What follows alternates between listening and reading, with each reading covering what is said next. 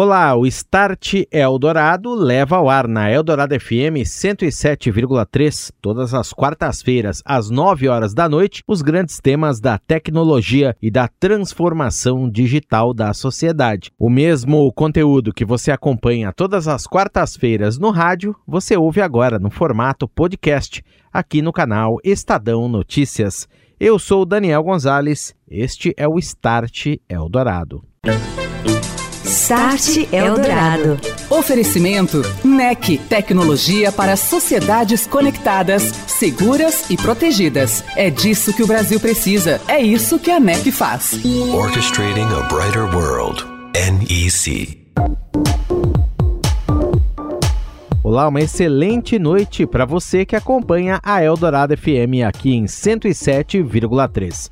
Está começando o Start Eldorado falando de tecnologia e transformação digital, seus impactos nas nossas vidas, na sociedade hiperconectada. Eu sou Daniel Gonzalez e nesta quarta-feira, 15 de dezembro de 2021, ano chegando ao fim, continuamos a falar de 5G. E eu recebo hoje dois convidados. Paulo César Teixeira e André Sarcinelli, respectivamente o presidente, CEO e o responsável pela parte de redes, toda a infraestrutura da operadora Claro, a que mais investiu no leilão de frequências realizado pela Anatel, 1 bilhão e 700 milhões de reais no total para a obtenção das outorgas concessões em três faixas de frequências diferentes. Start Eldorado. E o nosso assunto é 5G aqui no Start Eldorado. Hoje eu converso com a operadora que mais investiu no leilão brasileiro de 5G, 1 bilhão e 700 milhões de reais em frequências. Foi a Claro. Eu estou recebendo Paulo César Teixeira, ele que é o presidente, CEO da operadora Claro, e também o André Sarcinelli, diretor, CTO de tecnologia da operadora. Eles vão nos contar mais sobre 5G hoje por aqui. Tudo bem, Paulo? Bem-vindo. Em primeiro lugar, começo contigo. Como é que foi essa concorrência? Sua avaliação sobre o leilão pelas frequências do 5G brasileiro ficou dentro do esperado em relação ao que a Claro projetava dentro de um bom modelo de negócios previsto por vocês? Bem-vindo ao Start. Bom, é, ótima pergunta, Daniel. Primeiro que o, esse leilão é um leilão emblemático no sentido de que era um leilão com muitas frequências né, sendo leiladas, é, bastante complexo em si, porque, e esse leilão foi diferente, foi um leilão não arrecadatório e com obrigações de investimento, principalmente no, no, no interior do Brasil, nas regiões que é, todo mundo tem mais dificuldade de investimento, é porque o retorno ou é negativo ou, não há retorno. Nós estudamos muito as regras do leilão, naturalmente, né? Nos preparamos e, e adquirimos o que nós gostaríamos de adquirir, que é a banda C, o 13,5, na, na, na, dimensão que gostaríamos, que era o 100 mega. Que todo mundo se beneficia, porque você trabalha no, num standard internacional, com toda a dimensão que isso possibilita em termos de, de prestação de serviço, né? Nós também compramos uma banda é, que houve disputa, né, que era natural, porque havia duas possibilidades apenas, e nós éramos três interessados, que é a banda 2.3, que ela é, é, flex, digamos assim, ela pode ser usada em 4 como em 5, né? E, e, portanto, ela é muito complementar, digamos assim, à, à, rede que nós temos hoje. Fundamental no leilão é você enxergar a perspectiva de futuro, né? Você está comprando o futuro da empresa nos próximos 20 anos, né? que é o prazo de pagamento dessas frequências. Naturalmente, depois lá na frente virão outras frequências, né? E o, e o 26, para concluir, é uma frequência de futuro, mas que nada impede que você encontre aplicações para ela também no presente. Né? Agora, Paulo, a Claro vem adotando uma posição muito firme em relação à liberação desse espectro para que essas redes possam entrar no ar o mais rapidamente possível. Como é que estão essas discussões nesse momento pós-leilão? Grande, a grande questão que se coloca nesse momento, passado o leilão, uh, a gente gostaria muito tá, da, que houvesse uma celeridade na liberação do espectro. A gente sabe que tem questões de ordem técnica, questões que envolvem a radiodifusão, é, mas também nós queremos ajudar a encontrar uma saída para isso, né? Nós já estudamos também esse tema, é, fizemos análises é, bastante detalhadas, inclusive, e entendemos que é possível, sim, se o governo tiver interesse, se a Anatel tiver interesse, até para desenvolvimento do ecossistema do 5G, necessita naturalmente de fomento de, de indústrias interessadas em produzir, né? principalmente a parte de hardware, né? que, que é inerente a qualquer aplicação que se queira fazer em grande dimensão de IoT, por exemplo, né? a questão da CPE, do, da internet móvel, baseada na rede 5G também, mas tudo isso começa a ocorrer à medida que a gente pode colocar a rede em funcionamento. Nós tínhamos que fazer uma aposta também, porque é, definir um bloco de frequência e tal, que era mais ou menos o que nós iríamos comprar, para fazer as encomendas e agora estão chegando, estamos instalando. Mas eu acho que o fundamental nesse momento, eu diria que haja compreensão das autoridades né, de que há caminho, sim, para a liberação do espectro, que a gente possa iniciar essa jornada uh, do 5G em frequência exclusiva. Em frequência exclusiva, as chamadas redes 5G Standalone ou SA em 3,5 sem compartilhamento de frequências com o 4G. Agora, o 5G já está no ar há um tempinho, há um ano, em DSS, compartilhamento dinâmico de frequências com o 4G, nas mesmas faixas. Como é que dá para avaliar essa experiência, Paulo? Muito positivo, um aprendizado muito uh, bom também para a empresa. Uh, nós fomentamos muito, Daniel, a indústria de aparelhos de handsets. Tá? A Claro se posicionou frente aos, aos vendedores, dizendo, olha, nós queremos produtos 5G, tragam produtos 5G, não tragam somente os produtos premiums mais caros, 5 mil reais, 10 mil reais, etc. É, tragam produtos mais baratos, né? E, e, tivemos parcerias muito boas. A Motorola foi um player que veio com uma perspectiva de trazer produtos que a gente chama de gama média, gama média é, na faixa de 2 mil reais, né?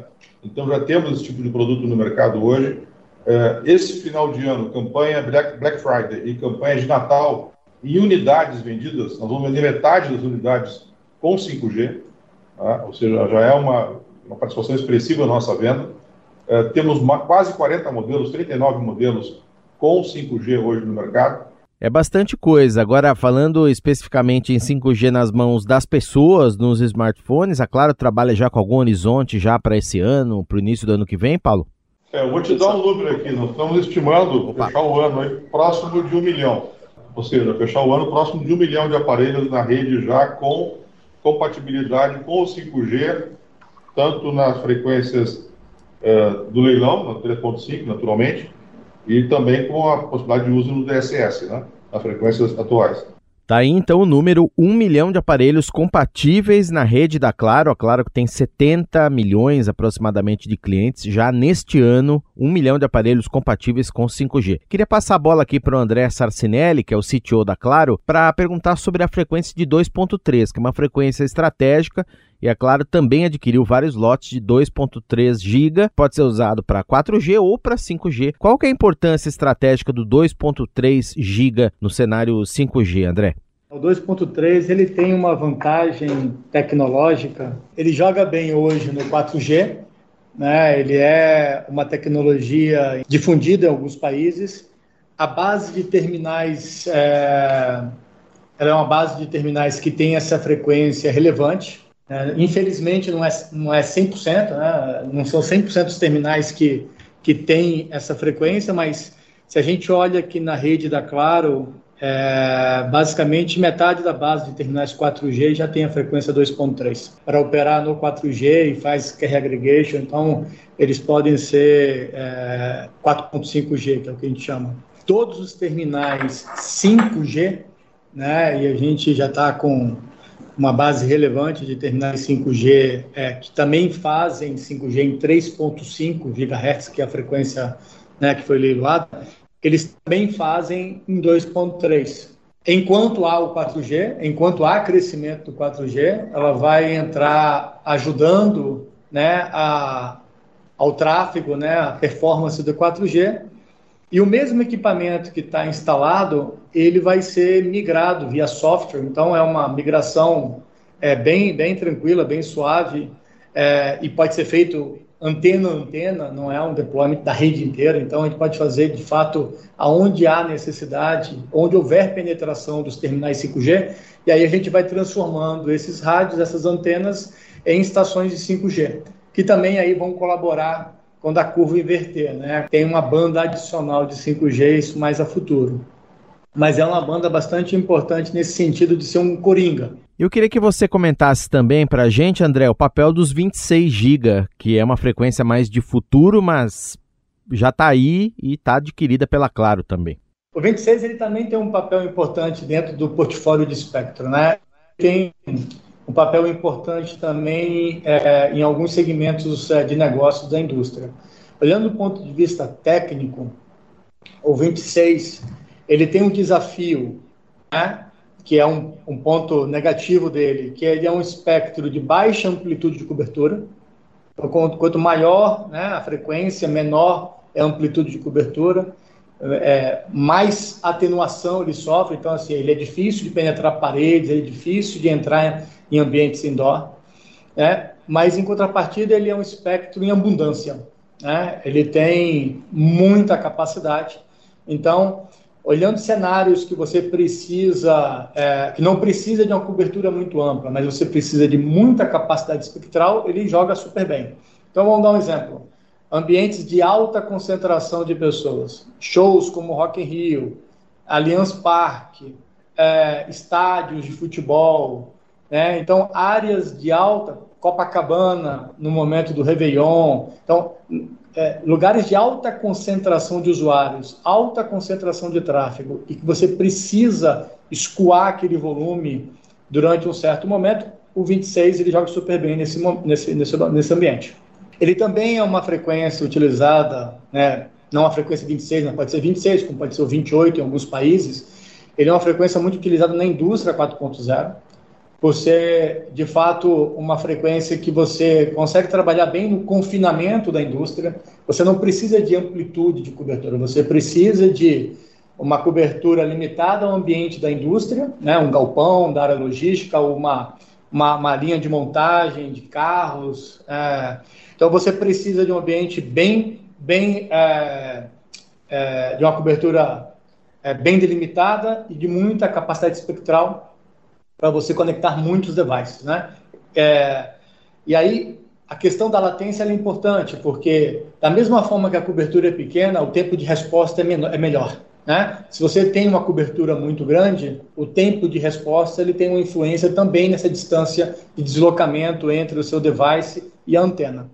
Então, ele também traz essa oportunidade para a indústria 4.0 nos, nos casos de uso que precisam de latência muito baixa, nos casos de uso que precisa de muita banda, porque o, o conteúdo, né, o consumo é muito alto, ou nos casos de uso que você precisa conectar múltiplos devices, que é um dos pilares do, do 5G standalone. Então, ele joga super bem nessa arena também.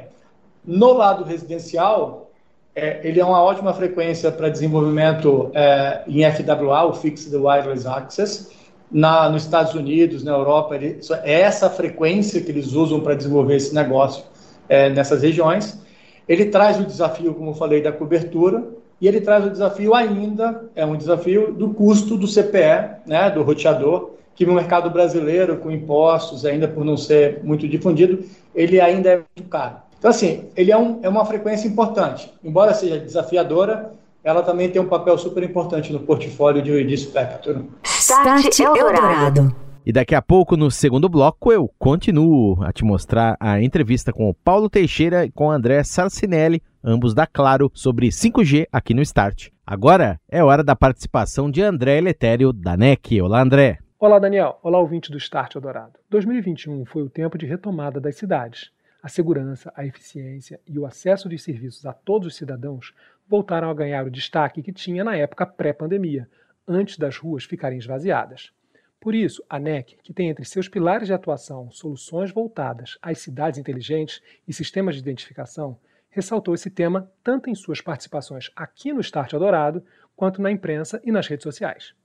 Com um portfólio integrado de soluções que contam com tecnologias como inteligência artificial, analytics, IoT e sensores, a NEC posiciona-se como um parceiro das empresas e dos governos com o objetivo de ajudar a preparar nossa sociedade para atravessar os desafios urbanos de forma mais harmônica possível. A companhia conta com uma série de cases de smart cities ao redor do mundo, ao exemplo de Santander, na Espanha, Tigre, na Argentina e Minato Mirai, no Japão. Tão importante para o nosso desenvolvimento, o avanço de tecnologias como inteligência artificial tende a crescer ainda mais para se ter ideia, no começo do ano, o IDC estimou que os investimentos nessa ferramenta no Brasil podem fechar 2021 na ordem de 2,4 bilhões de reais. A análise de dados, por sua vez, foi destaque no NEC Visionary Week em setembro. Durante o evento online promovido pela NEC, foi mencionado o exemplo da cidade de Copenhagen, na Dinamarca, onde a subsidiária da NEC, a KMD, empregou, junto ao governo municipal, o serviço de coleta de dados de desempenho ambiental dos edifícios públicos, em antecipação a reformas que vão permitir a cada um deles economizar água e energia e gerar menos calor. Com isso, o objetivo é tornar Copenhague a primeira cidade do mundo a zerar emissões de gases do efeito estufa até 2025. Convido você a acompanhar esse e outros cases nas redes sociais e nas plataformas digitais da NEC. Um abraço, André. Obrigado. Boa noite para você. Até a próxima. Um abraço, Daniel. Um abraço, ouvinte. Estou de volta. Este é o Start Eldorado. Nesta noite, recebendo o Paulo César Teixeira, CEO da operadora Claro, e também o diretor de tecnologia CTO da Claro, André Sarcinelli. Queria abordar com vocês a questão da infraestrutura do 5G. Lei de antenas, nós sabemos que tem conflitos em muitas cidades, demora para a instalação dessa infraestrutura, diante do fato também de que, como vocês comentaram no primeiro bloco, boa parte dos rádios instalados já é 5G ready, então basta um update via software, ele já coloca o 5G no ar. Agora toda a parte nova de infraestrutura que vai ter que ser colocada, levando-se em conta que o rádio é menor em comparação de 4G, mas o que, que a Claro está trabalhando nesses pontos aí?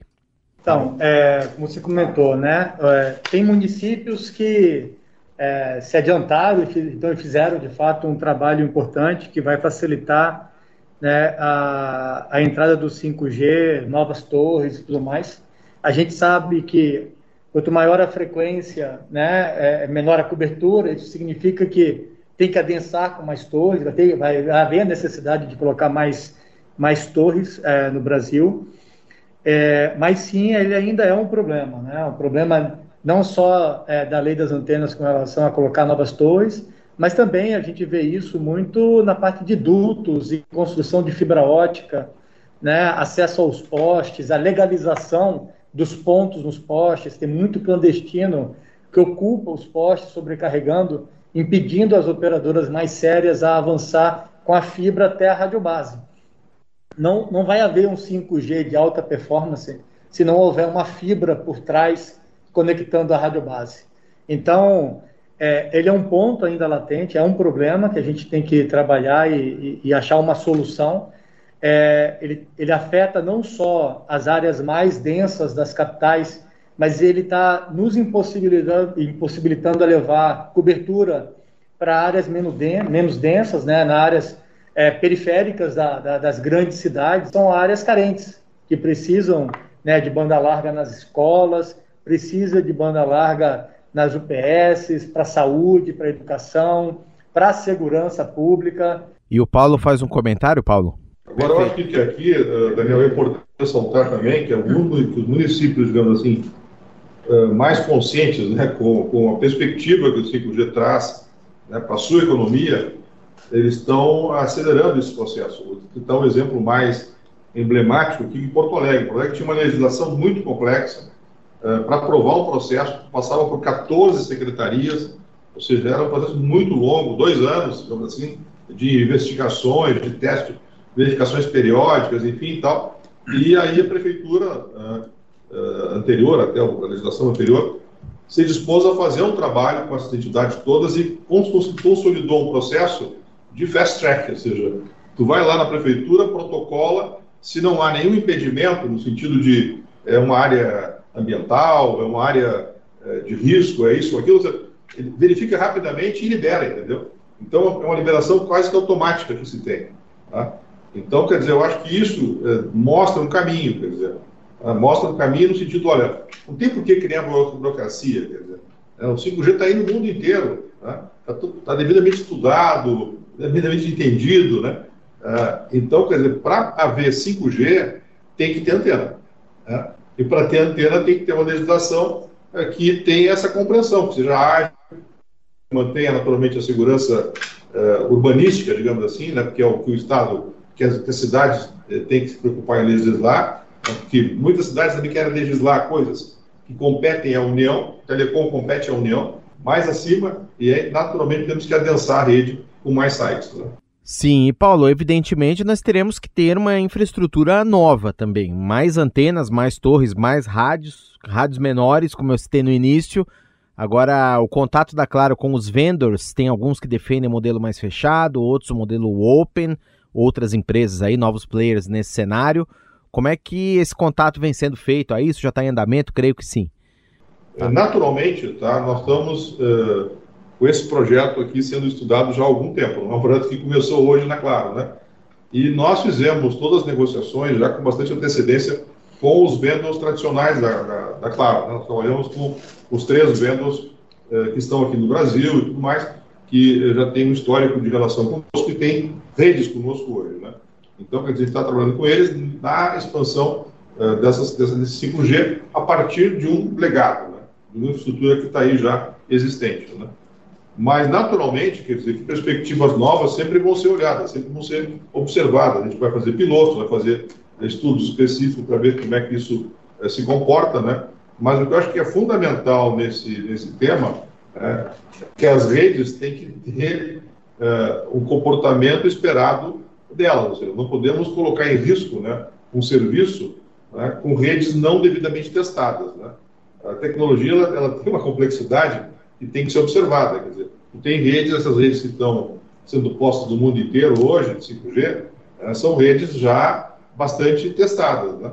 Ou seja, então você não pode se deparar com situações que criem aí alguma estabilidade, né? é, principalmente na entrada de uma nova tecnologia. Então, está muito atento a isso, né? Mas acho que o André pode explicar com mais detalhe o que, que significa o, o, o, Open, né? Isso. Essa acho que é importante, não sei se está claro, Daniel, é, toda vez que há um leilão de uma frequência nova, né, um espectro novo, é, não uma expansão de um espectro que já existe hoje implantado, mas como 2.3, que é novo, como 3.5, que também é novo, e o 26, que também é novo, há necessidade de novos rádios. Os rádios que estão implantados hoje, eles estão dedicados às frequências que já foram leiloadas. Então, sim, a gente vai ter um investimento grande de voltar em todas as torres e acrescentar novos rádios nas novas frequências. Né? E aí abre oportunidade, já que é um novo investimento, né, abre uma oportunidade para empresas novas que estão entrando no mercado, que não são as tradicionais, as incumbentes, nas né, grandes, que hoje basicamente é, tem maior market share, é a Ericsson, a Huawei e a Nokia, abre uma oportunidade de elas voltarem. É, algumas já estavam no passado e perderam market share e perderam relevância, outras são novas, de fato, a entrarem no mercado novo, uma fatia desse novo segmento. E aí elas trazem uma, uma provocação, vamos dizer assim, né, a, a tecnologia de ter um ambiente onde eles é, desagregam a solução da rádio base. Por que não contratar, em vez de um fornecedor para te dar uma solução única, fechada, integrada, contratar dois? Um focado em rádio e outro focado na unidade de banda base, né, unidade de controle. É, e aí te dá a oportunidade de ter mais players, né, mais jogadores nessa arena. E dá a oportunidade de você escolher um cara que é muito bom em rádio e um outro cara que é muito bom na controladora. Né, e não te força a escolher um cara que é bom numa coisa e mais ou menos na outra, e vice-versa. E essa flexibilidade, ela traz vantagens, e ela traz desafios. Né?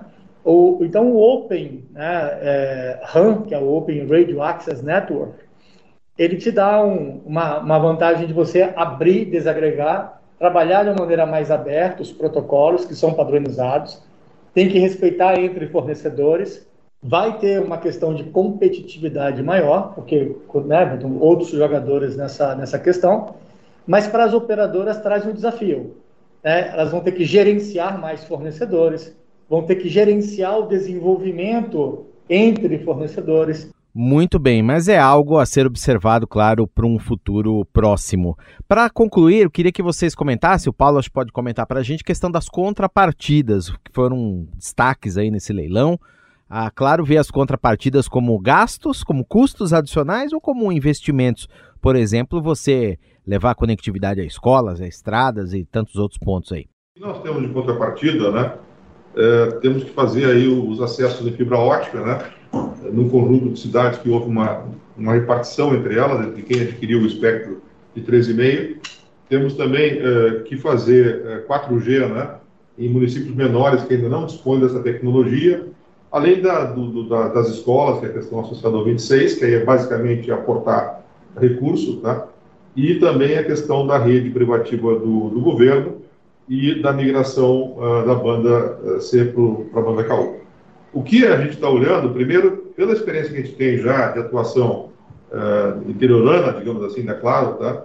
É que toda vez que você está numa pequena, né, e você coloca, uma, coloca ali uma nova tecnologia, uh, você te surpreende, porque já tem um tráfego ali que passa a, a usufruir de maneira imediata. Ou seja, né, as pessoas que moram nessas localidades pequenas, né, ele tem um, um, um, município próximo, quer dizer, ele vai lá, ele tem um celular em casa, quer dizer, muitas vezes ele está restrito ali por uma questão que a tecnologia é um 2G ou um 3G, enfim, e que não dá para ele a, a, a, experiência que daria já um 4G. Então, é, é muito importante isso, acho que o, o, o leilão criou essa obrigação, mas acho que mais que obrigação, é uma grande oportunidade também para as operadoras. Quer dizer, a gente vai colocar 4G sim, vai dar a experiência que o cliente do interior necessita, naturalmente, e isso vai permitir que a sociedade brasileira como um todo, não só aquela que vive nas grandes cidades ou nas, nas cidades de maneira geral, mas também que vive nas pequenas localidades, no interior do interior, digamos assim, né, também se beneficie do que se chama digitalização da sociedade e achamos que vai ser muito positivo também para a operadora. A operadora vai estar tá fazendo investimento ali e vai ter a contrapartida, quer dizer, vai ter o tráfego, né? Tá aí, agradeço ao Paulo César Teixeira, CEO da Claro, e também ao André Sarcinelli, diretor de tecnologia da Claro, operadora que mais investiu 1 bilhão e 700 milhões de reais, mais do que isso, em frequências no leilão da Anatel sobre o 5G. Um abraço para vocês, obrigado e até a próxima. Start Eldorado.